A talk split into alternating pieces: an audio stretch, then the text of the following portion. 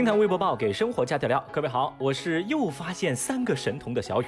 哎呀，最近神童太多了，小雨智商已经不够用了。得嘞得嘞，还是留点精力，好好聊聊今日份的听谈微博报喽。微博三百零七万人关注，员工因业绩差被罚吃辣条进医院。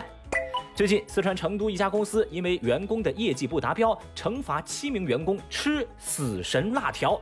插一句啊，这个死神辣条是个三无产品，并且在包装上明确表示，这东西它只能含，不能够食用，因为实在是太辣了，不知道里头到底有多少化学药品。那么被惩罚的七名员工当中，小雪和小梅两人因为吞食死神辣条之后被送医救治。之后，两个女孩啊又被公司劝退。小雪把事件曝光在网络，想找公司要个说法，因为公司的劝退理由就是你俩跟我们的企业文化不匹配。而另一位入院女孩小梅也在网上发帖说，她是在自己经期第一天被罚吃的辣条，疼到虚脱。医院检查结果是胃绞痛和急性肠胃炎，公司表示不会给你赔偿，只会给你报销医疗费。那在她住院以后，也被公司以同样的理由劝退。而这样的情况自然受到了舆论的强烈关注。此后，公司总部发表声明说，辣条事件涉事成都负责人已经被撤职了。即便如此，这两天啊，这家公司依旧是网友们口诛笔伐的对象，舆论始终不认可公司对待员工的方式。哼！而现在呢，公司的骚操作又开始了哟。据前方最新消息，被罚七人当中，一名员工获得了公司二十万的赔偿，与公司和解。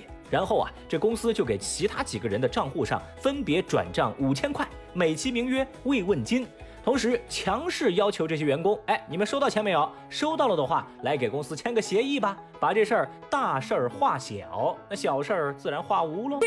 这件事情在微博上已经闹腾了几天，而这个公司现在又对媒体公开表示，罚吃辣条是他们对员工的一种激励方式，只是我们这种方式比较欠妥罢了。哈哈，老话说什么呀？庙小妖风大，池浅王八多。话说关注微博热搜这么些年，根据小雨我浅薄的见识和认知，哎，我就总结出了一个结论啊：对那些天天把企业文化挂在嘴边的公司，求职者一定要留个心眼儿。哦，如今呢，工作确实不好找，但为了自己还能开心顺利的活到老，建议擦亮双眼，谨慎点好。微博二百四十四万人关注。女租客洗澡被男租客强闯浴室。十四号，一位女网友发微博说，自己租住的是自如合租房，但在洗澡的时候却被男性室友破门而入，且在浴室中逗留许久。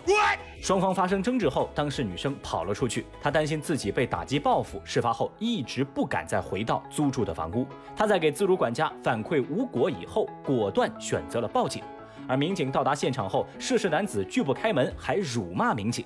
经历了一番对峙，民警强行进入了房间。男子以喝多了来解释之前发生的所有。嗯，事情在微博上传开以后，自如方面立马发布了一份声明，说已经清退了男租客，并将其拉入了黑名单了。而十六号，警方表示，涉事男子因侵犯他人隐私，被依法行政拘留五天。关于这个结果，小雨没什么好说的。毕竟微博上网友们分分钟都开始口吐芬芳了，那用词语气叫一个精彩纷呈啊！那话说回来，那这件事情虽然是个体事件，但也客观上反映了异性合租它存在着安全隐患，所以提醒各位朋友，尤其是女生朋友和异性合租需要谨慎，安全为上。微博四百三十三万人关注，进电影院必须全程佩戴口罩。国家电影局十六号发布关于在疫情防控常态化条件下有序推进电影院恢复开放的通知，其中明确，低风险地区在电影院各项防控措施有效落实到位的前提下，可在七月二十号有序恢复开放营业；中高风险地区暂不开放营业。在停工近一百八十天之后，电影院终于等来了即将开门的喜讯呐！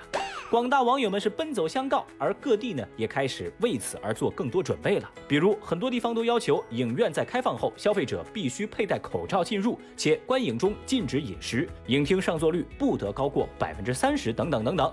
即便如此，这也挡不住大家想涌入影院观影的热情。对此，网友们在微博上那是讨论了一天。那现在问题也来了，当电影院开门，正在听节目的您最想去看哪部影片呢？节目下方评论区，咱一块儿来说说呗。微博热搜指数三十五点八亿。三幺五晚会。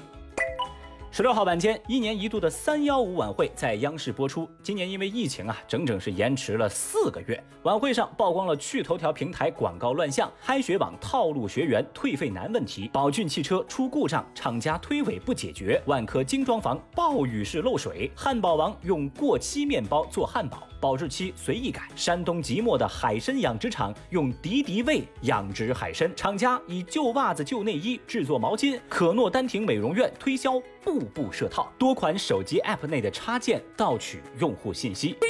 涉及上述九个曝光问题的词条相继登上了微博热搜，其中啊，这趣头条的反应是最为迅速。他们赶在节目预告播出后、曝光短片播出前，率先在微博上发表了一份声明致歉。哦，这份还没来得及盖上公章的声明，被微博网友们津津乐道。